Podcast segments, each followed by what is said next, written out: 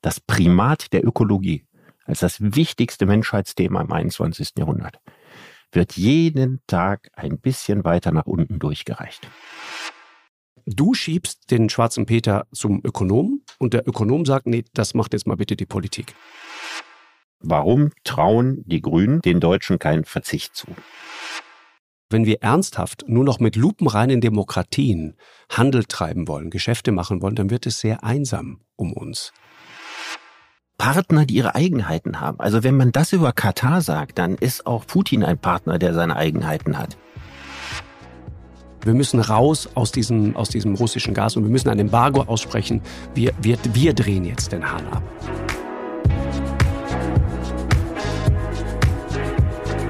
Lanz und Precht.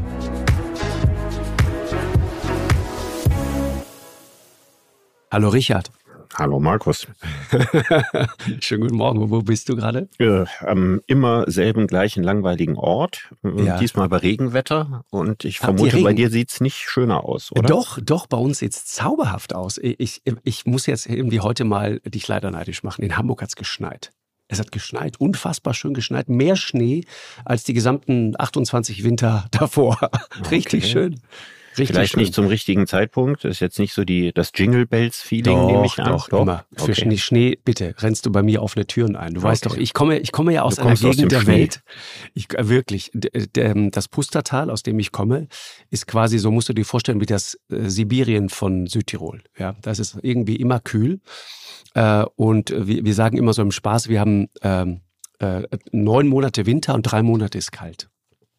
Das ist so, das ist so unser Lebensgefühl. Mhm. Und, und das findest du so schön, dass ist, immer, wenn es kalt wird, fühlst du dich an deine heimelige Kindheit erinnert im Schnee. Äh, äh, ja, ehrlich gesagt, ja. Aber weißt du, dass ich dieses Wunder des Schnees, ne, könnte ich jetzt mit dir eine Stunde drüber sprechen. Irgendwann Wir haben über den Zauber ja mal gesprochen, ne? Ja. Und anlässlich von Hartmut Rosas Buch Richtig. über Unverfügbarkeit. Richtig, mhm. genau. Und dieser Schnee, weißt du, dieser zauberhafte Moment, wenn dann plötzlich dieses, es, was, es fehlen 0, 5 Grad, 4 Grad, 3 und dann irgendwann passiert's und dann kommt genau dieser Übergang und plötzlich reicht's, dass aus diesem hässlichen grauen Regen dieser wunderschöne zauberhafte Schnee wird. Das, ich liebe das. Ich liebe das. Für mich immer noch ein, ein Wunder und ich werde mir dieses Staunen bis zum Lebensende auch nicht äh, vermiesen und verbieten lassen, egal ob es April ist oder ich hatte schon August, äh, im August oben auf dem Berg bei uns Schneefall. Kenne ich alles. Ich liebe das. Schön. Richard, ähm, wir könnten jetzt über Schnee reden, wir müssen über mhm. ähm, andere Dinge sprechen. Äh, und ich äh, habe mir überlegt, wir sollten heute mal über die Grünen sprechen. Mhm.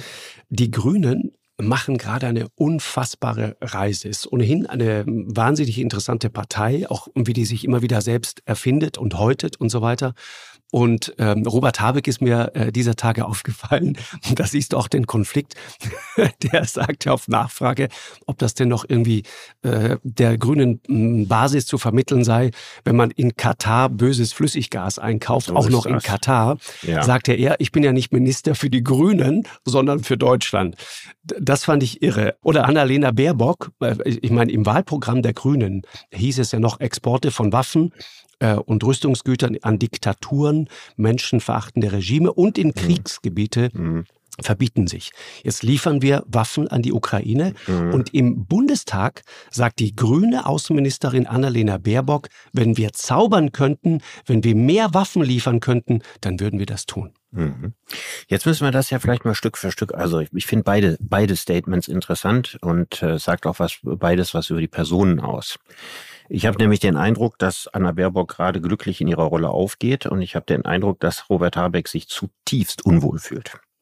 Ich habe das Gefühl, so hat er sich das beim besten Willen mit dem Regieren nicht vorgestellt. Wirklich? Äh, naja, die, also dass er, der, wo, der, der jetzt die, das wichtigste Ministerium ja quasi mhm. hat. Ja, wenn man sagt, dass äh, Klimaschutz, die Umweltfrage das größte Problem der Menschheit ist und wir eigentlich überhaupt keine Zeit mehr zu verlieren haben. Und er kommt jetzt in diese Situation, wo wir ganz, ganz viel Zeit verlieren und wo er gezwungen ist, zum Emir nach Katar zu fahren. Ich meine, er hat gesagt, wortwörtlich, das war für mich das Zitat der Woche, das war das nicht, was du zitiert hast, sondern er hatte von Katar gesprochen als Partner, die ihre Eigenheiten haben. Ja, mit denen gemeinsam er eine, Zitat, Mann. Dynamik zum Besseren entfalten möchte. Partner, die ihre Eigenheiten haben. Du hast das ja schon angedeutet. Wir reden über jene Herrscherfamilie von Katar, die Al-Qaida unterstützt hat über viele, viele Jahre. Genau. Die den IS unterstützt hat. Ja, quasi die den schwarzen Tod, die Al-Nusra-Front, also alle äh, menschenverachtenden terroristischen Organisationen des Nahen Ostens.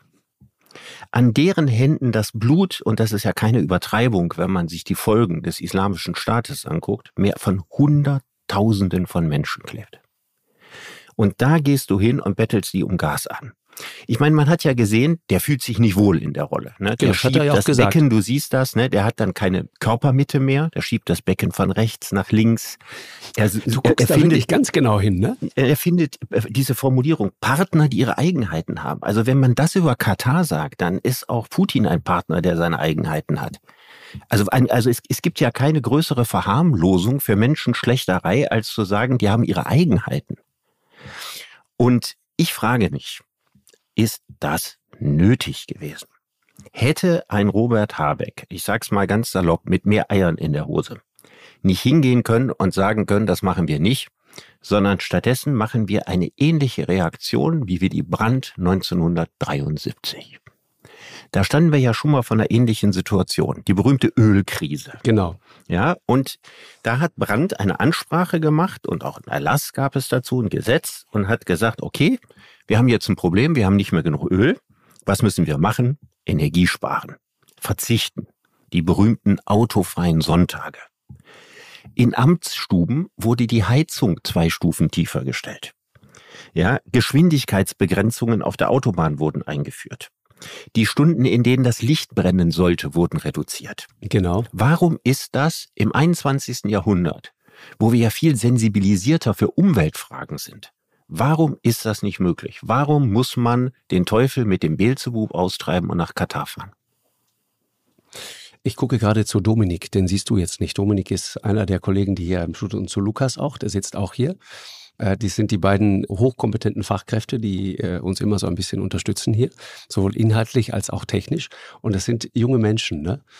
Und der Dominik speziell hat gerade ganz große Augen gekriegt, als du sagtest, ach echt, 73, das ist ja Wahnsinn. Was haben die da gemacht? 73, Richard. Ja, ich war vier Jahre alt. Ja, ich, ich erinnere mich ganz daran. dunkel. Du, du bist ja zwei Tage älter als ich, du erinnerst mhm. dich deutlicher. Ich ja? kann mich daran Dein erinnern. war ja auch schon ausgeprägt mit vier, mit acht, okay. Ja, so mit acht äh, hat man das schon mitgekriegt. Ja, man klar. hat im Fernsehen wurden immer die Bilder gezeigt von den leeren Autobahnen. Genau. Da kann ich mich damals noch dran erinnern. Und erinnerst du dich auch an die wirklich leeren Straßen?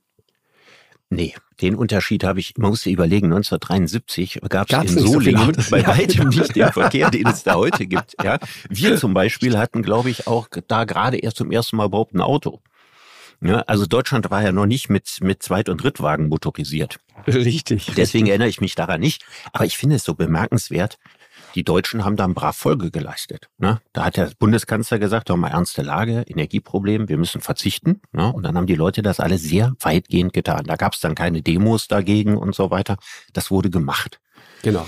Und wenn man heute, wie Annalena Baerbock dann zwei Tage nach Habecks Katar-Auftritt sagt, wir machen eine moralgeleitete Außenpolitik und keiner lacht, denn eine moralgeleitete Außenpolitik kann doch nicht bedeuten, nach Katar zu fahren, ja, und zu den schlimmsten Schlechtern, um da Gas einzukaufen. Das ist ja ein Widerspruch. Und das Interessante ist, warum ziehen die Grünen nicht die Verzichtskarte? Warum sagen die nicht, okay, wir müssen Energie sparen, ja, ähm, aber wir gehen nicht dahin und äh, verschlimmbessern die Situation dann noch, indem wir sagen, mit Putin sind Geschäfte moralisch nicht zumutbar, kann ich absolut nachvollziehen, aber für mich sind sie mit Katar, wie du weißt, und wir haben ja schon mal über Katar geredet, genauso wenig zumutbar. Warum macht man das? Ich sehe, der Habeck fühlt sich unwohl. Ja. ja dem geht's gar nicht gut dabei, aber er hat es gemacht. Sag mir warum. Das sage ich dir gleich. Ich habe übrigens auch eine völlig andere ähm, Auffassung zu Robert Habeck, wenn du das gerade so beschreibst. Aber ich finde, wir sollten noch mal ganz kurz, ich gucke jetzt schon wieder zu Dominik, einordnen, warum es damals eigentlich zu dieser Situation gekommen ist, ne? 73. Weißt du noch, erinnerst du dich, was dem vorausgegangen ist? Ja, das, das war, war die, die, die Ölscheichs haben quasi den, den Hahn zugedreht. Ne? Es gab so einen, so einen Machtpoker zwischen genau. der OPEC auf der einen Seite und den westlichen Industriestaaten auf der anderen Seite. Und zwar deswegen unter anderem, weil der Westen Israel unterstützt hat. Was war geschehen? Ne? Die ägyptische Armee hatte 73 damals ausgerechnet am, am, am höchsten äh, am höchsten jüdischen Fest, ja, am hm, äh, Yom, Kippur. Yom, Yom Kippur, genau. Äh, das ist das Fest, bei dem bei dem gläubige Juden sozusagen ihr ihr Verhältnis zu Gott klären, so kann man das vielleicht mal ganz allgemein sagen. Und genau an dem Tag greifen ägyptische Soldaten, israelische Soldaten, die durch den Sechstagekrieg 67 noch dort stationiert waren auf der Sinai-Halbinsel an und zugleich marschieren syrische Einheiten äh, auf den Golanhöhen ein. Richtig. Auch alles so Begriffe, die wir alles in Nachrichten kennen. Mhm. Und beide Gebiete hielt ja Israel seit diesem Sechstagekrieg besetzt. Und jetzt befand sich Israel plötzlich innerhalb weniger Stunden in einem Zwei-Fronten-Krieg Genau, den man innerhalb von sechs Tagen gewonnen hat. Genau, genau. Weder in der ägyptischen Wüste im Süden noch in der Gebirgsregion da im Norden hatten sie sozusagen die, die richtige Verteidigung zur Verfügung. Und der Westen stellt sich auf die Seite Israels und die, ja. die, die, die arabisch geprägte OPEC sagt, okay, dann gibt's äh, ab jetzt äh, kein Öl mehr. Genau, Erpressung. Und, Erpre ja, genau, ja. Reinhard Erpressung. Und wir haben uns, das ist interessant, nicht drauf eingelassen. Nein, wir haben uns nicht drauf eingelassen, sondern wir waren bereit zum Verzicht. Exakt, das ist genau der Punkt. Und deswegen finde ich, kann man von, von äh, 73, kann man tatsächlich äh, viel lernen. Ne? Ich sehe das ganz genauso in dem Punkt wie du. Und deswegen frage ich dich nochmal, warum reist ein grüner Minister nach Katar? Übrigens, äh, nur kleine Bemerkung am Rande. Wir haben ja darüber gesprochen, welche ganzen Terrororganisationen die äh, alle unterstützen. Auf dem Demokratieindex rangiert Katar 25 Plätze unterhalb von Russland. Und das ist das Land mit dem höchsten CO2-Ausstoß der Welt pro Kopf. Katar. Katar. Es gibt also kein einziges Argument, mit so einem Land irgendetwas zu tun haben zu wollen, dort Fußball zu spielen oder dort Gas einzukaufen. Warum macht er das trotzdem? Ja, aber, aber Robert, bitte, wenn wir gerade über Richard. sozusagen unsere, was habe ich gesagt? Robert. Robert, ja, Guck mal, jetzt hast du mich schon mit für mich verschmolzen, Geist. Ja, du bist eigentlich äh, für mich ein, der gefühlte Vizekanzler dieses Landes, mhm. weißt du? Oh, das ist okay. eigentlich das Ding. Vizekanzler der Herzen. ja.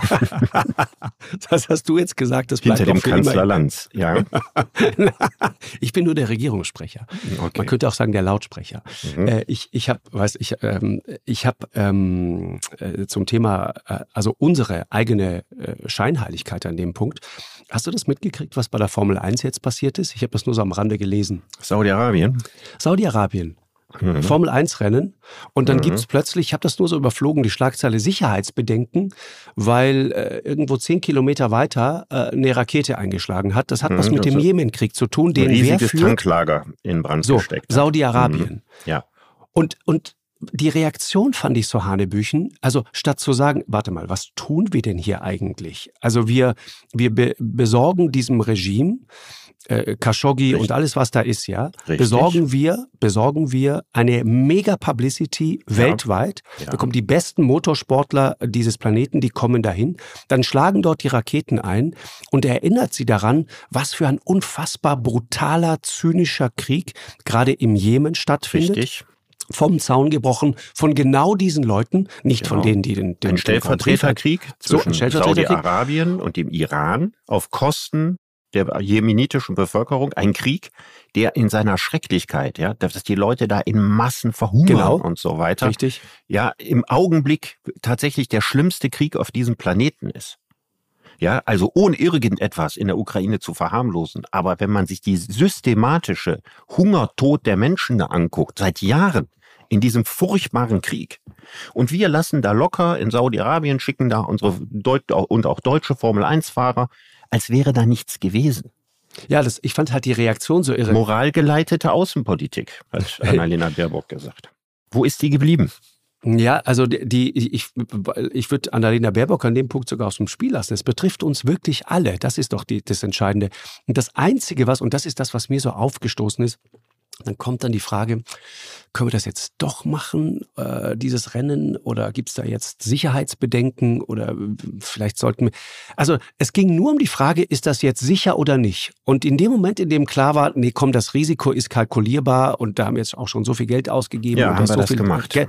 Wir haben es durchgezogen. Das geht gar Statt nicht. Guck mal, du hast, und zu du sagen, hast doch weißt vor du zwei was? Wochen, Nein. vor zwei Wochen Leon Panetta zitiert.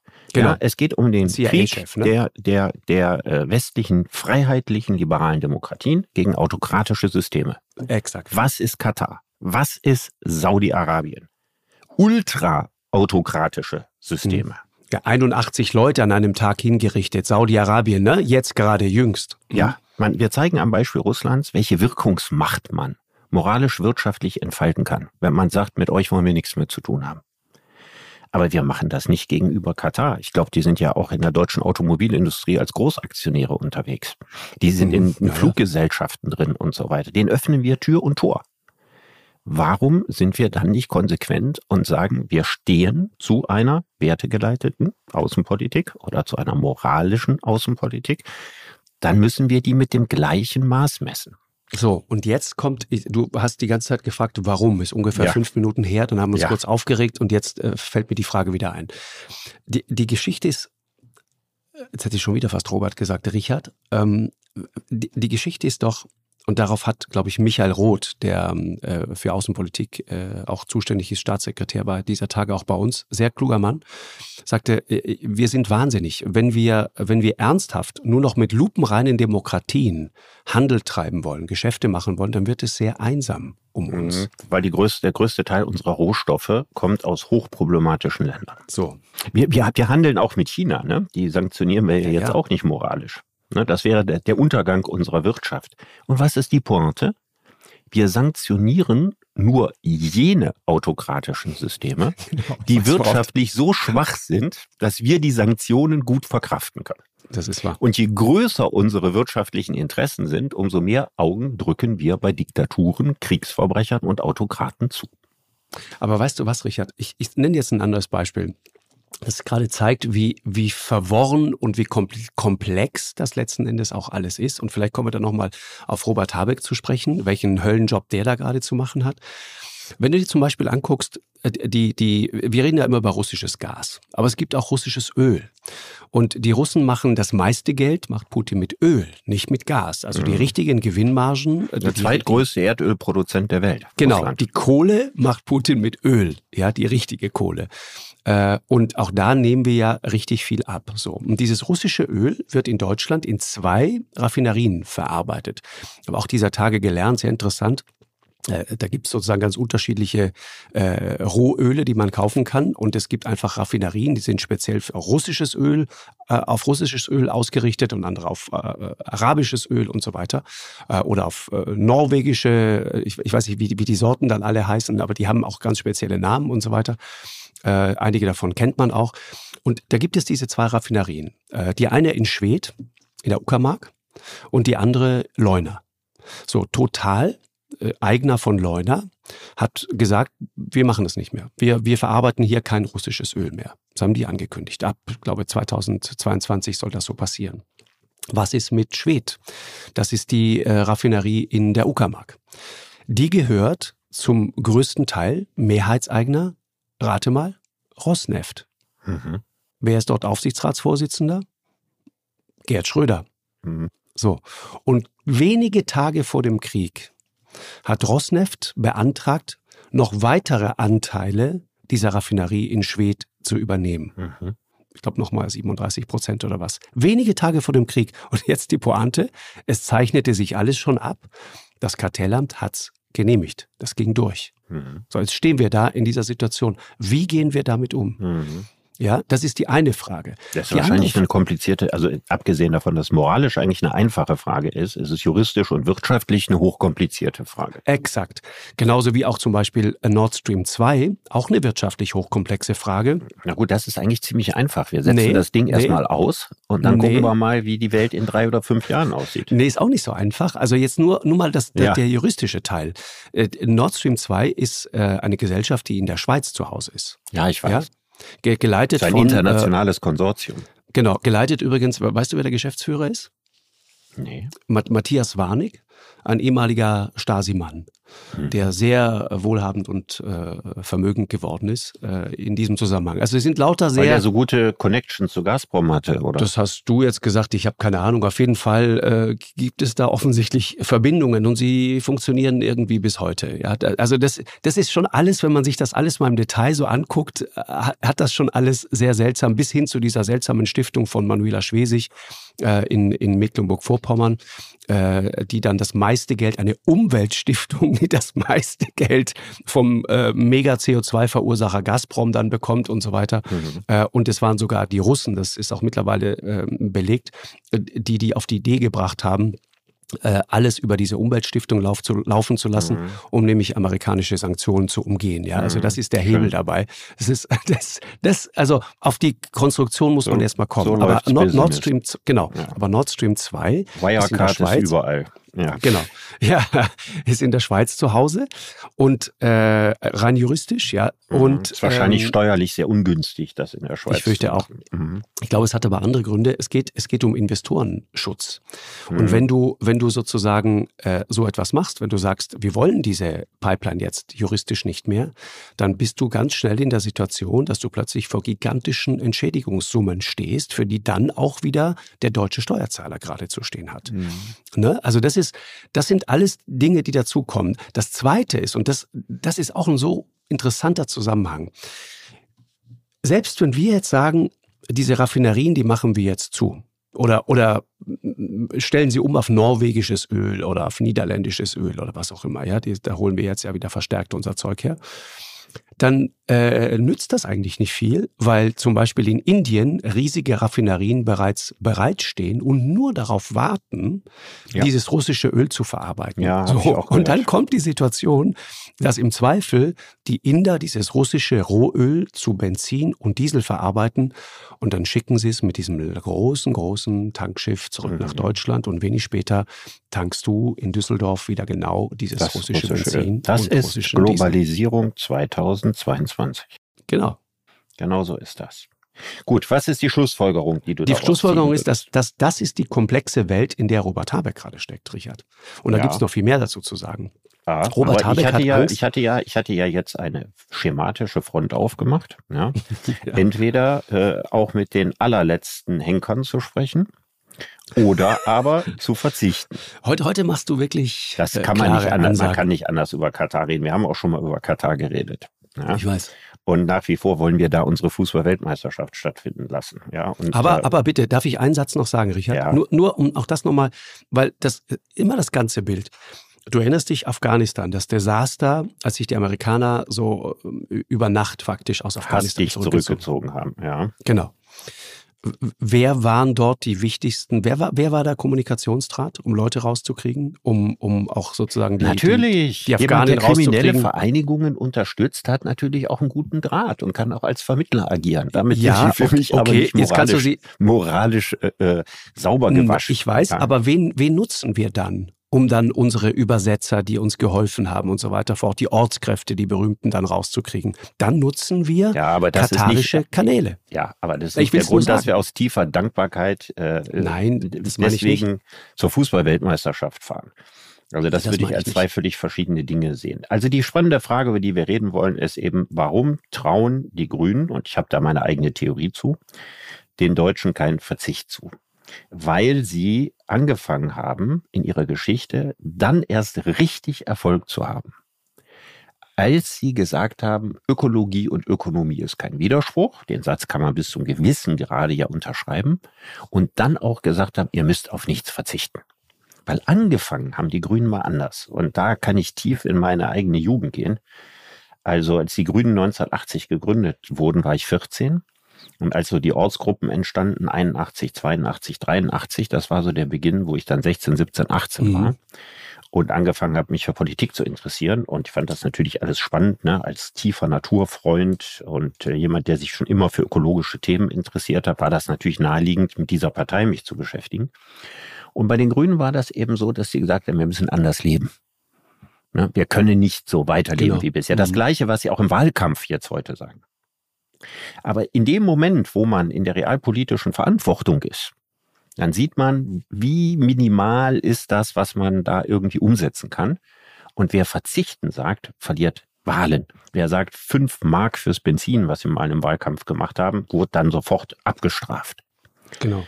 Das heißt also, dass die allerbeste Reaktion, ökologisch und moralisch beste Reaktion, verbietet sich, weil die Grünen Angst dann um ihre Existenz oder um ihre Stimmen haben. Aber was ist denn wichtiger, die Existenz der Grünen oder das Richtige zu tun? Ja, das ist eine unfassbar gemeine Frage, ne? Ich weiß, deswegen habe ich sie auch gestellt. Genau. Und du erwartest jetzt auch nicht wirklich eine Antwort. Ich erwarte nicht, dass du da eine ganz saubere Antwort drauf gibst. Ich will nur sagen, ja ein erheblicher Teil, da sind die Grünen ja keine Ausnahme, der Arbeit von Parteien dient der Selbsterhaltung. So. Und wollen so, wir Ihnen das jetzt vorwerfen? Wollen wir Ihnen das jetzt vorwerfen? Es ist Nein. nicht darum, dass ich einen pauschalen Vorwurf mache. Ich glaube nur, dass in der Situation, in der wir uns jetzt befinden, bei der ganzen moralischen Entrüstung über Russland, die wir zu Recht haben, wäre die Gelegenheit, jetzt die Verzichtskarte zu ziehen, mehrheitsfähig. Und sie trauen sich trotzdem nicht. Und davon bin ich enttäuscht. Ich glaube, dass Habeck gerade ein Getriebener ist, der das nicht aus der Distanz sieht, aus der wir das jetzt sehen. Aber ich glaube wirklich, dass wir sagen müssen, ja, dann ist es nun mal so, aus Katar ist auch keine Alternative, ja, und da gehe ich auch nicht betteln, da bleibe ich lieber zu Hause, dann hätten der Fernsehzuschauer gesagt, der hat Eier. Hat er übrigens tatsächlich, finde ich.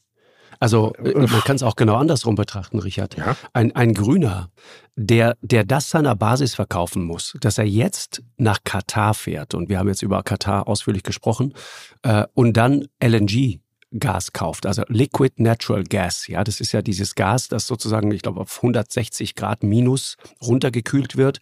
Dann hat es nur noch ein Sechshundertstel seines Volumens, so habe ich das im Kopf. Äh, und dadurch kannst du unfassbare Mengen von Gas einfach in einem einzigen Schiff transportieren. Und wenn du dann zurück bist, irgendwo im Hamburger Hafen oder wo auch immer, dann kannst du sozusagen diesen Prozess wieder umdrehen und hast dann wieder das Gas in seinem ursprünglichen Aggregatzustand und zwar richtig viel Gas. Aber das Problem dabei ist, das kostet wahnsinnig viel Energie. Ja, dieser Prozess das ist das eine. Das zweite ist, du musst das ganze Ding erstmal äh, über die Weltmeere schicken. Ein weiterer Prozess, der sehr, sehr viel ähm, CO2 freisetzt und so weiter. Und deswegen ist das ja so, Schweröl genau. und so weiter. Genau. Übrigens, du hast mitgekriegt, vor einer Woche hat der UNO-Generalsekretär, der vorher in vier oder fünf Reden den Angriffskrieg der Russen aufs Schärfste verurteilt hat, mhm. gesagt, bitte stoppt nicht die Gas- und Öllieferungen aus Russland. Macht das nicht, weil alle eure Energiealternativen hundertmal umweltschädlicher sind. Tut das dem Planeten nicht an. Robert Habeck fährt nach Katar. Ich bleibe dabei. Für mich ein Sündenfall. Ja, für mich tatsächlich nicht an dem Punkt, wirklich gar nicht. Ich, ich, hab, ich meine, wenn wir darüber reden, Richard, okay, mit wem wir es da zu tun haben, hast du die Reaktion von Abu Dhabi mitgekriegt? Nee. Ist auch interessant. Abu Dhabi hat wissen lassen, als der Krieg in der Ukraine losging, äh, die Russen hätten äh, absolut das Recht auf Selbstverteidigung. Mhm. Das war, das war einfach Schön. mal komplett das russische mhm. Narrativ mal so eins zu eins übernommen. Mhm. Am besten noch aufgebauscht, ja. Ja, genau. Das ist Abu Dhabi. Äh, und der Grund ist natürlich, sie sitzen natürlich alle äh, ja in der OPEC sozusagen, die mhm. Ölförderländer auf diesem Planeten. Äh, und deswegen hackt da die eine Krähe der anderen kein Auge aus. Also das mhm. ist ein sehr vornehmer Club, um den es da mhm. geht. Mhm. Aber das, das Ding ist trotzdem, Mariat, also du, du weißt, ne, wovor Robert Habeck Angst hat. Robert Habeck hat er hat Angst, Angst, dass er Ärger mit der deutschen Industrie nein, kriegt. Nein, Doch, nicht Ärger. Nee, nicht Ärger. Naja, nein, wir, wir, wir drohen, das droht uns, da wir ja auch äh, verfügt haben, Privathaushalte vor Industrie. Übrigens eine Sache, die wir so selbstverständlich durchwinken wie nichts. Ja, ja und, bei Privathaushalten okay, sind Wählerstimmen, ne, Industrie nicht. Oh, Man sich fragen soll, wir können dadurch, dass wir in der Industrie be bestimmte Firmen nicht mehr mit Gas beliefern, enorme Lücken in unserer Industriefertigung kriegen und einen enormen wirtschaftlichen Schaden anrichten. Ja. Und hinzugehen und umgekehrt zu sagen, wir drehen keinem einzigen das Gas ab, aber wir sagen, wie damals 1973 bei der Ölkrise, ja, ihr müsst jetzt weniger Gas verbrauchen. Nicht mal das traut sich die Politik zu. Die haben alle nicht die Eier, die Willy Brandt 73 hatte. Ja, aber Riyad, bitte, also diese Reihenfolge, weil du gerade drüber redest, das ist tatsächlich festgelegt und wir haben neulich auch in der Sendung drüber diskutiert. Es ist wirklich sehr interessant. Mir war das vorher nicht klar, dass es diese Reihenfolge gibt. Also wenn, wenn Energie knapp wird, dann ist die Reihenfolge festgelegt. Erst wird die äh, Industrie abgeschaltet und dann ist aber auch nicht klar, welche Branche zuerst, also welche Reihenfolge dort und erst zum Schluss die Privathaushalte. Jetzt sagst du so richtig provokant, also provokanter kann man es nicht sagen, natürlich nicht, weil da sitzen ja Wähler zu Hause und frieren dann im Zweifel. Ja, wir, wir sind doch Ernst, nicht bei minus 10 Grad. Wir reden doch nicht davon, dass Leute Richard, hier in sibirischen Winter hocken und ihre Stuben nicht mehr heizen können. Wir äh, reden über Heizölverbrauch im Richard, Frühjahr, im April oder im Mai. Wir reden Richard, über Gasverbrauch in dieser Richard, Zeit. Bitte. Wir also reden kleine Zumutungen, die halte ich durchaus für vertretbar. Ja, aber Richard, bitte, die, die Leute sind doch naiv, die, nicht naiv, die über sowas entscheiden, sondern die, die reden doch nicht jetzt über äh, Frühjahr und den nahenden Sommer glücklicherweise, sondern die haben natürlich längst die nächste Heizperiode im Auge. Darum geht's doch. Ja. Und was passiert denn dann? Kennst du Lükex? Hm? Sagt ihr Lükex was? Mhm. Es gibt, es gibt, es gibt ein, äh, regelmäßig so Katastrophenübungen, alle zwei Jahre, Simulationen von, von Katastrophen. Lükex 18, glaube ich, war es. Äh, die haben sich genau damit beschäftigt. Es war ein Planspiel des Bundesamtes für Bevölkerung und Katastrophenschutz, was die Auswirkungen einer Gasmangellage in Süddeutschland wären. Das haben die, das haben die durchgespielt, mal als Szenario und haben äh, ein paar Dinge simuliert, von denen du jetzt sagen würdest, ja, darum geht's doch gar nicht. Also zweiwöchige, richtige, harte Kälteperiode, ja, die haben simuliert, also es fällt das Gas aus und in Bayern ist es zwei Wochen lang richtig, richtig kalt. Kann man nicht so direkt übertragen, aber ein bisschen schon. Und das Interessante war, sechs Tage nach diesem simulierten Gasausfall äh, äh ging es dann los. Mehr als die Hälfte der Lebensmittelproduktion zum Beispiel ist von der Gasversorgung abhängig. Ja. Also mit Andauern der Krise hast du dann plötzlich Produktionsausfälle in Bäckereien, Milchindustrie, Lebensmittelversorgung ganz grundsätzlich. Brot und Milch, Gut, all diese Dinge, Markus, Geflügelbetriebe, Schlachthöfe, du kannst, all diese Sachen. Die Theorie Warte, ganz kurz, einmal, ja. einmal die Kaskade runter, Richard, damit du ja. einmal weißt, worüber alles wir hier reden. hängt. Genau. Ja. So, dann hast du irgendwann das Thema Rettungsdienst, Polizei, Feuerwehr und so weiter. Ja, du, du müsstest mit Gas versorgte Schulen zum Beispiel, die müsstest du irgendwann sperren. In Krankenhäusern, Seniorenheime, keine Wärmeversorgung mehr. Das würde bedeuten, da fällt die Zubereitung äh, der warmen Mahlzeit aus, die, die du dann da irgendwann mal kriegst. Kalte Wohnungen, kalte Gebäude, ziehen Folgen nach sich. Da werden Leute plötzlich krank. Das heißt, du hast plötzlich eine riesige Grippe- und Erkältungswelle.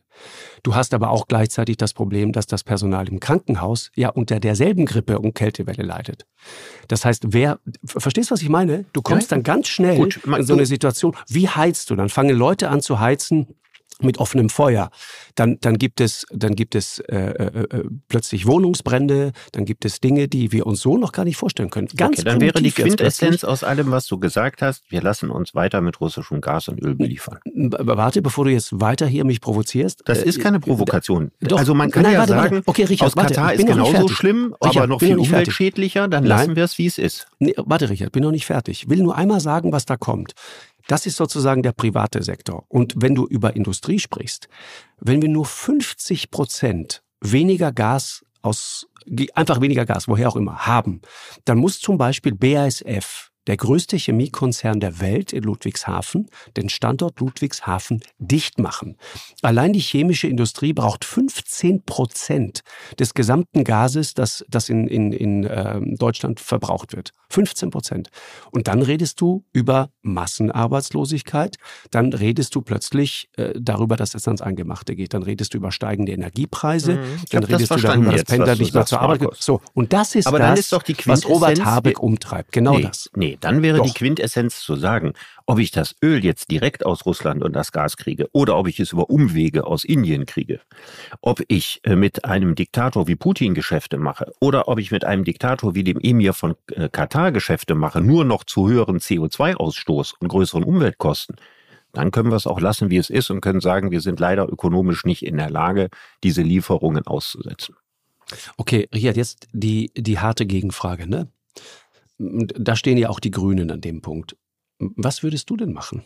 Also ich meine, wärst du bereit, bis zu welchem Punkt wäre es für dich okay? Äh, ein Pullover zusätzlich, zwei Pullover mehr, drei Pullover? Wo würdest du sagen, ich lebe genau deine, wie deine, du in deine Frustrationstoleranz in Sachen Pullover? Wo steht, steht die genau? Ich kann auch äh, im Winter ein, jeden Tag denselben Pullover anziehen. Also das ist nicht die Frage. Ich auch an, der Stelle, auch an der Stelle, du kannst dir gar nicht vorstellen, wie wenig Pullover ich habe.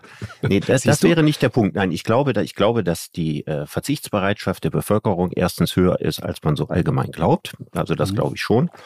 Zweitens, wenn du aber recht haben solltest, und ich habe diese Stimmen gehört. Es gibt ja sehr unterschiedliche Meinungen, wie gut wir ja, ohne die Gas- und Öllieferungen aus Russland auskommen.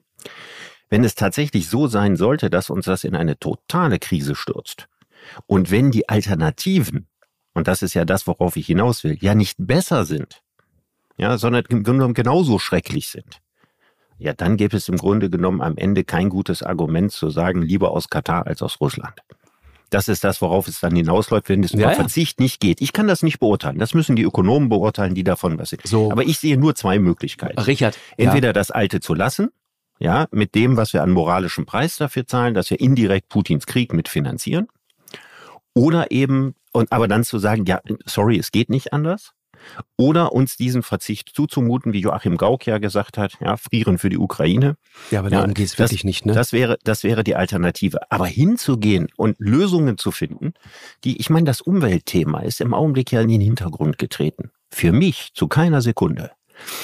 Wir können sagen, in den letzten Wochen sind in der Ukraine in dem Krieg weniger Menschen gestorben. Das stimmt und das ist gut. Aber es sind unglaublich viele äh, Tankstationen bombardiert worden. Ja, ja, Wahnsinn. Ja, klar. Was da an CO2 in die Luft geblasen ja. wird, wenn man diese riesigen Feuer sieht, übrigens auch das riesige Feuer in Saudi-Arabien, wenn ich da sehe, wie das ganze Benzin und das ganze Öl verbrennt, ich meine, das ist auch eine totale Katastrophe. Ja, wir, wir machen immer weiter, befeuern wir mit diesem Scheißkrieg, in dem Fall Russland oder in dem Fall die Rebellen da im Jemen, befeuern immer weiter äh, den Weltuntergang.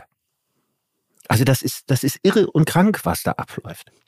Richard, ich, ich weiß, ja, ist es, ja, ist es definitiv, müssen wir nicht drüber sprechen. Der Punkt ist nur, es ist gerade was Interessantes äh, passiert, so vor zwei Minuten ungefähr. Da sagtest du, was jetzt genau zu tun ist oder die Entscheidung, die kann ich nicht treffen, kenne ich mich zu wenig mit aus. Das müssen Ökonomen tun.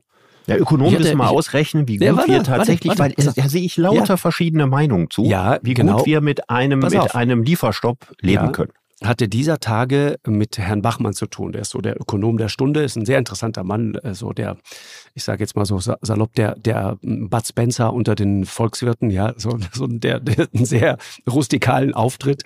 Ich mochte das sehr. Interessanter Mann, der anderer Meinung ist als die Bundesregierung und sagt, äh, der lehrt ihn in den USA und den hat mir zugeschaltet und der sagt, natürlich geht das und wir müssen raus aus diesem, aus diesem russischen Gas und wir müssen ein Embargo aussprechen. Wir, wir, wir drehen jetzt den Hahn ab. So. Und der macht das Gleiche wie du.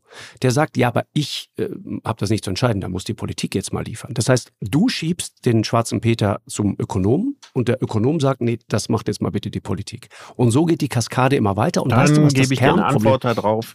Wenn ja. ich jetzt in der Rolle von Robert Habeck wäre, ich wäre nicht betteln zum Emir gefahren. Da bleibe ich bei. Weil egal wie du es wendest und drehst, ist es falsch. Okay, und die Frage Und wir wollen ist über ja, die Grünen reden. Wir wollen und über die wir Grünen müssen ja, reden. Wir müssen ja auch darüber reden. Ich meine, die Grünen stehen der Idee nach, ihrer Tradition nach.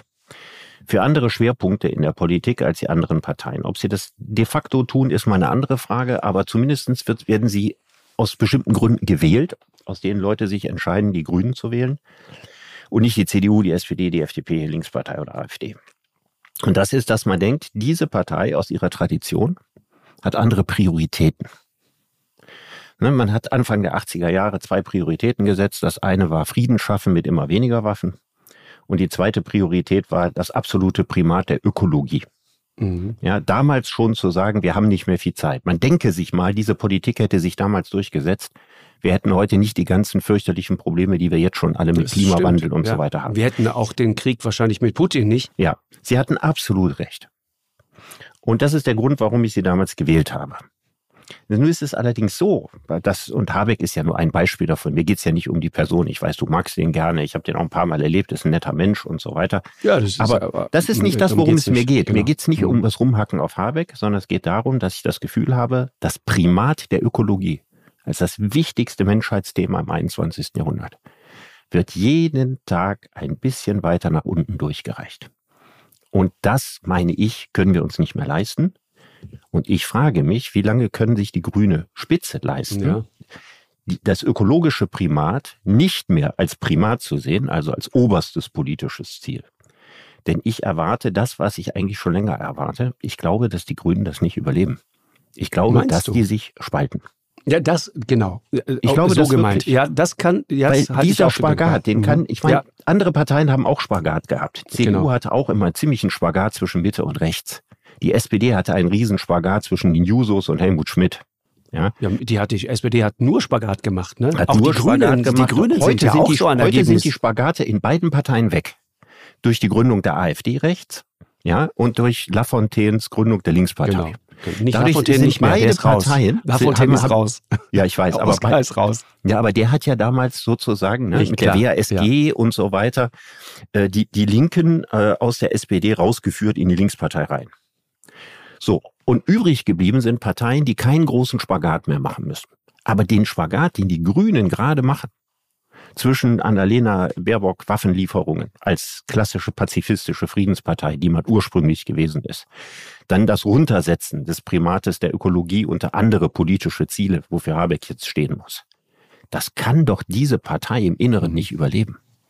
Das ist total interessant. Ich meine, die, die Grünen sind ja letzten Endes auch Ergebnis eines Spagats, den die SPD irgendwann nicht mehr ausgehalten hat. Du erinnerst dich an Petra Kelly, ne?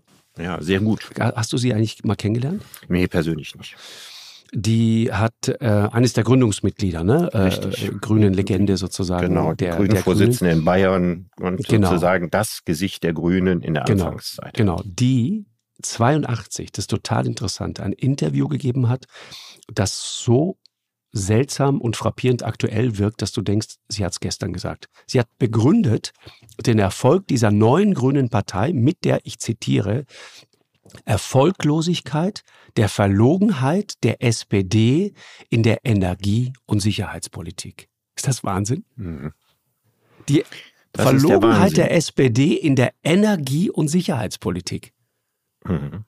Ja. 82. 82. Und das ist doch letzten Endes das, womit wir jetzt auch zu kämpfen haben. Also nicht jetzt nur die Verlogenheit der SPD, das meine ich nicht, aber nein, nein, unsere Energiepolitik und Sicherheitspolitik ganz grundsätzlich. Richtig, ganz grundsätzlich. Und wenn du dir die Bandbreite der Grünen anguckst, also wenn du mal die äußerste Speerspitze der richtige Ausdruck für Waffenlieferungen dir anguckst, das ist nicht Annalena Baerbock, das ist im Augenblick Marie-Louise Beck.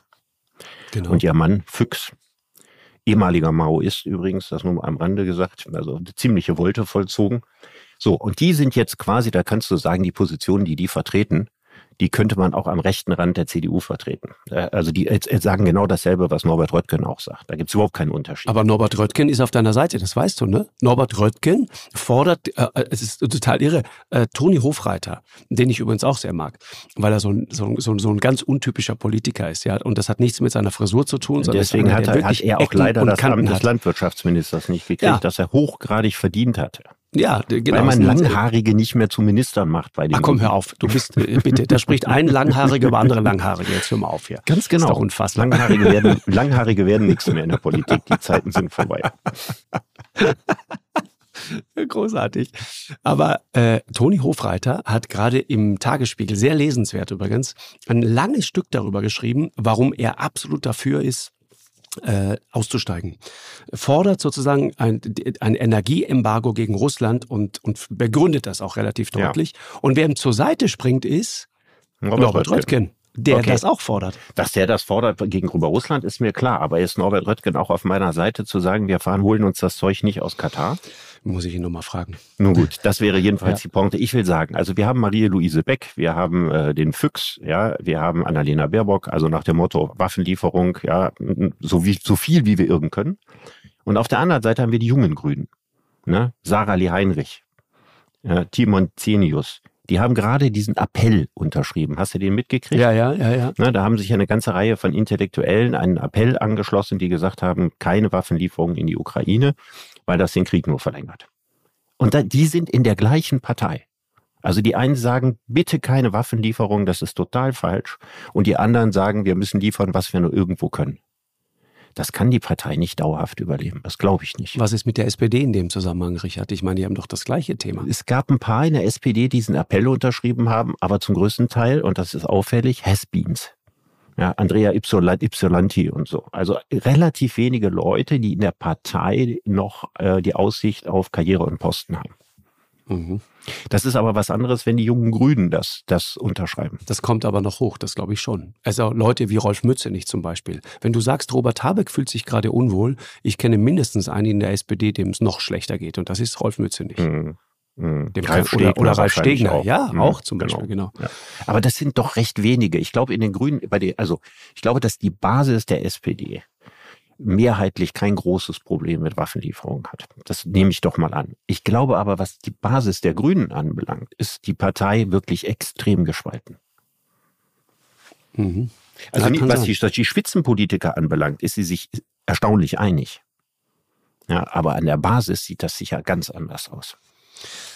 Äh, was interessant ist, ich habe in dem, in dem neuen Buch von Joschka Fischer äh, ein bisschen gelesen. Ähm, ist ein gutes Buch und ähm, der ist eigentlich so ziemlich auf deiner Seite. Der sagt, äh, die Weltpolitik muss sich im Kampf gegen den Klimawandel und um Ressourcen hin zu einer Logik der Selbsterhaltung als Gattung bewegen. Das ist exakt das, was ich schon immer gedacht habe. Also schon als ich die Grünen das ja. erste Mal gewählt habe. Mhm. Du musst mal überlegen, die Grünen kommen auf zu einer Zeit, die man sehr gut mit heute vergleichen kann. Es war ja die Zeit der, der, der wechselseitigen nuklearen äh, Totalbedrohung. SS-20-Raketen, Pershing-Raketen und so weiter. Genau, ja? das berühmte also in so einer Spannungsphase. Ne? Und da sagen die Grünen, das Wichtigste ist äh, das Klima, das Wichtigste ist die Biodiversität und so weiter. Ja, aber nicht der Kampf der Systeme, als das, den das damals dargestellt wurde. Mhm. Und die Position, die Fischer vertritt, dass wir jetzt ich meine, man hat immer gesagt, es ist fünf vor zwölf. Das hat man schon so lange gesagt, es kann ja nicht mehr fünf vor zwölf sein. Da müsste der Zeiger auf der Uhr stehen geblieben sein. Ne? Wir haben ja jetzt irgendwie wahrscheinlich schon fünf nach zwölf. Also wir kriegen das 1,5 Grad Ziel nicht mehr hin. Wahrscheinlich kriegen wir nicht mehr mehr das 2 Grad Ziel hin. Und wenn ich mir allein an die Szenarien denke, bei zwei Grad Erderwärmung, was auf diesem Planeten los ist. Ich meine, wir setzen unendliche Probleme, unendliches menschliches Leid, irrsinnige Migrationsbewegungen, Versteppungen, Überflutungen, alles das kommt auf die Menschheit zu. Und da glauben wir im Jahr 2022, wir müssten wieder zurück und Kalten Krieg spielen. Deswegen, ich verstehe, ich teile ja mit dir die moralische Empörung. Ich bin für die Wirtschaftssanktionen gegen Russland, ja. Genau. Aber ich denke immer, das darf alles nicht lange dauern. Wir müssen sehr schnell wieder zu den Problemen des 22. Jahrhunderts zurück. Wir können das nicht zu einem Problem des 22. Jahrhunderts erklären, weil wir dann die anderen Probleme nicht mehr lösen können. Und das kann mir persönlich gar nicht schnell genug gehen. Und deswegen wünsche ich mir viel mehr, dass wir vermitteln, dass es möglichst schnell zu einem Frieden da kommt. Also Frieden kommt es nicht, aber zu einem Waffenstillstand und dann fünf Jahre Friedensverhandlung. Aber dass zumindest die Waffen schweigen, dass keine Menschen mehr umgebracht werden, dass keine Tanklager mehr bombardiert werden. Das geht alles nicht mehr. Ja, äh, genau. Und deswegen, äh, äh, das ist doch der Konflikt und das Dilemma, in dem die alle gerade sind. Äh, Nochmal ganz kurz zu den Grünen zum Schluss, ähm, Richard. Ich meine, der grüne Wirtschaftsminister, wenn du gerade sagst, was da an CO2 auch freigesetzt wird und so weiter, wir denken jetzt über mehr Kohleverstromung nach. Ich weiß. Aber weißt du, ich habe ja schon häufiger die These vertreten, ich weiß nicht, ob in diesem Podcast, ne? Aber man muss eigentlich immer antizyklisch wählen.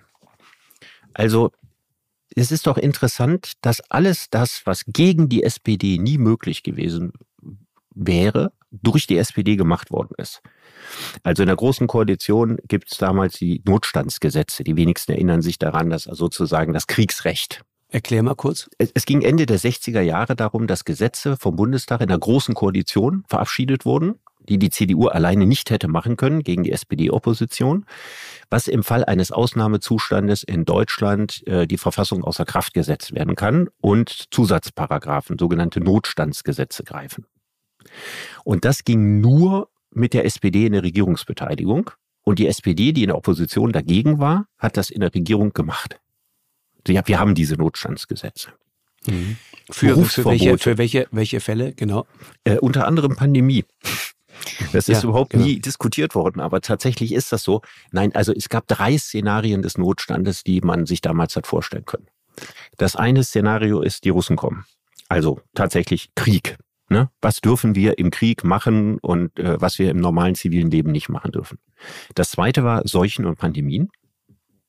Und das dritte war, das muss man sich mal vorstellen, in dem Falle eines Aufstandes der Jugend. Das heißt, diese Opas, die damals regiert haben, ja, die Kiesingers und Erhards und so weiter, hatten Angst, dass quasi die Studentenbewegung. Die meinten dich, Richard, die meinten ja, dich. Genau, die Studenten. Wir haben noch über Langhaarige nee, gesprochen. Die dachten noch über die Langhaarigen vor meine, also eine Generation vorher, dass die quasi, ja, äh, die, die freiheitlich-demokratische Grundordnung außer Kraft setzen und dass die nur mit Notstandsgesetzen bekämpft wurden. So steht das bis heute übrigens in den Gesetzen nicht. Meines Wissens ist das nie verändert worden. Ich, lange, lange Rede. Ich will nur sagen, gegen die SPD hätte man es nicht machen können, aber mit der SPD. Genau, ging es plötzlich. Dann kamen die Berufsverbote. Ne? Also Leute, die äh, keine Gewähr dafür leisteten, dass sie äh, auf dem Boden der freiheitlich-demokratischen Grundordnung stehen, durften äh, keine Beamtenposten mehr kriegen zum Beispiel. Das hat die SPD gemacht. Das wäre gegen die ja. SPD in der Opposition ja. nicht machbar gewesen, weil man auch über viele Jusos damals hätte sagen können, die stehen nicht auf dem Boden des Grundgesetzes. Genau. Also war so die Frage, die Vermutung, stehen die sozusagen der RAF oder so zu nahe, ne? Ja, das war ja noch 74 eigentlich 73 ja terroristische Vereinigungen ja, aber überhaupt ja, oder unter dem Einfluss so, unter dem genau, Einfluss äh, genau. des Ostblocks oder wie auch immer ja mhm. also das genau, irgendwie man hatte Angst vor, vor, mhm. vor genau kommunistische Untriebe man hatte damals riesige Angst vor der eigenen Jugend dann der NATO-Doppelbeschluss. Ja, Deutschland äh, äh, stimmt zu, äh, dass Europa unter den Raketenschirm der Pershing-Raketen und der Cruise Missiles kommt. Macht Helmut Schmidt. Gegen seine Partei, in der das nicht mehrheitsfähig war. Mit der CDU quasi zusammen. Ja, Willy Brandt war dagegen. Ging nur in einer SPD-Regierung. Wäre unter einer von Brandt als Opposition geführten SPD, hätte die CDU die Mehrheit dafür nicht gekriegt. Die Harz-Gesetze konnte nur eine SPD-Regierung machen, weil Kohl hatte das Gleiche vor, konnte das aber gegen einen Lafontaine als Oppositionsführer nie durchsetzen. Mhm. Umgekehrt, ja, der Ausstieg aus der Kernenergie, der war nur von Schwarz-Gelb zu machen. Rot-Grün hat das vorher nicht hingekriegt. So, das oder die, die Zuwanderung, für Angela Merkels Zuwanderung. Ja, man stelle sich vor, das hätte eine rot-grüne Regierung gemacht. Wir schaffen das. Das wäre ihnen sowas von um die Ohren geflogen, hätten die sich nicht getraut. Aussetzung der Wehrpflicht, ne? Konnte nur äh, Karl Theodor zu Gutenberg machen. Ja, konnte man äh, weil, weil machen. alle anderen, wenn das ein, wenn das ein Linker macht, ist er sofort äh, im Verdacht, ein, ein Vaterlandsverräter zu sein. Ne? Absolut. Ne? Und deutsche ja. Kampfeinsätze in Jugoslawien, ja, genau. ausdrücklich begrüßt von Joschka Fischer. Fischer, ja. Genau. So dass man also sagen will, wenn man die Politik, die man haben will, macht, dann muss man eigentlich immer die Opposition wählen. Und ich glaube, das entspricht auch genau dem, was wir im Augenblick ja. erleben. Nur ja. in, ist natürlich in diesen Fragen, was ist hier Opposition? In diesen Fragen haben wir ja eine Mehrheit in der CDU, in der FDP, in der SPD und in der Grünen Spitze für die gleiche Politik. In dieser Frage ist das Land ja nicht in der Mitte gespalten, was die Parteien anbelangt. Es ist eher gespalten, was die Bevölkerung anbelangt. Genau. Genau. Und eine Mehrheit der Deutschen, das ist schon interessant, wäre bereit äh, zu verzichten ich könnte es mir dafür, vorstellen. Ja, ich weiß nicht, gibt es Umfragen dazu? Ja, ja, gibt Umfragen dazu. Das ja, das ist hochinteressant. Nicht. Wundert mich auch nicht. Die Frage ist halt nur, und das ist das, was ich auch im Hintergrund immer wieder mitkriege, was sie auch öffentlich sagen, also ähm, Politiker jetzt aus der ersten Reihe, die sagen halt immer, ja, verstehen wir und ist auch die Haltung, die die letzten Endes ja auch selber teilen. Aber die Frage ist, wie lange halten wir das durch? Und nichts bringt etwas, wenn du irgendwann auf halber Strecke aufgeben musst. Ne? Das ist ja, psychologisch und auch aus anderen Klar. Gründen, ja, das ist eine Katastrophe. So wie Putin jetzt die, die Rolle rückwärts bei seiner Rubelgeschichte machen musste. Natürlich.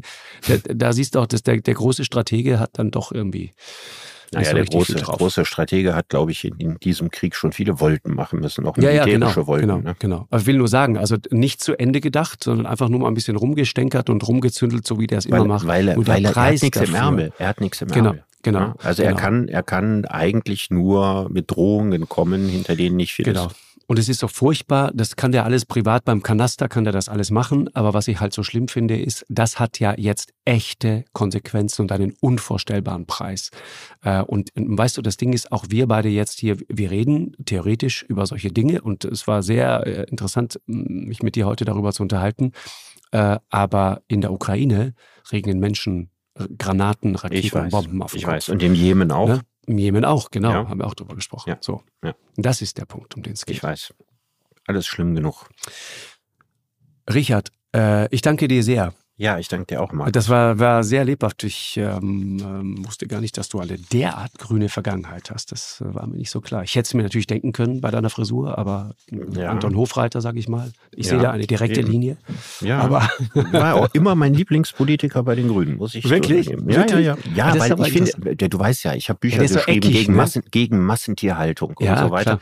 Und er ist in den Grünen immer der konsequenteste gewesen Total. für die Agrarwende. Ja, ja, ja, und genau. da bin ich absolut auf seiner Seite. Ja, ich, ich, ich mag ihn einfach so, ich mag diese Persönlichkeit. Ich mag auch, dass er sich sein Bayerisch nicht abgewöhnt und abtrainiert, obwohl er ja, wenn du bundesweit auftreten willst, dann kannst du nicht so richtig so bayerisch. Aber er macht das einfach. Er zieht einfach durch, der bleibt sehr bei sich. Dann nebenbei macht er Pralinen für seine Freunde. Das, weißt du das eigentlich? Nee, das weiß ich Anton nicht. Hofreiter hat ein Hobby, der macht äh, Pralinen. Und Freunde kriegen von ihm zu Weihnachten immer Pralinen geschenkt. Ich habe noch nie welche bekommen, was eher der Hinweis darauf ist, dass ich nicht zum engeren Freundeskreis zähle. Ja. Aber du vielleicht demnächst. Ich bin ihm noch nie persönlich begegnet. Nicht? Nee, ich war immer ein Fan aus der Ferne.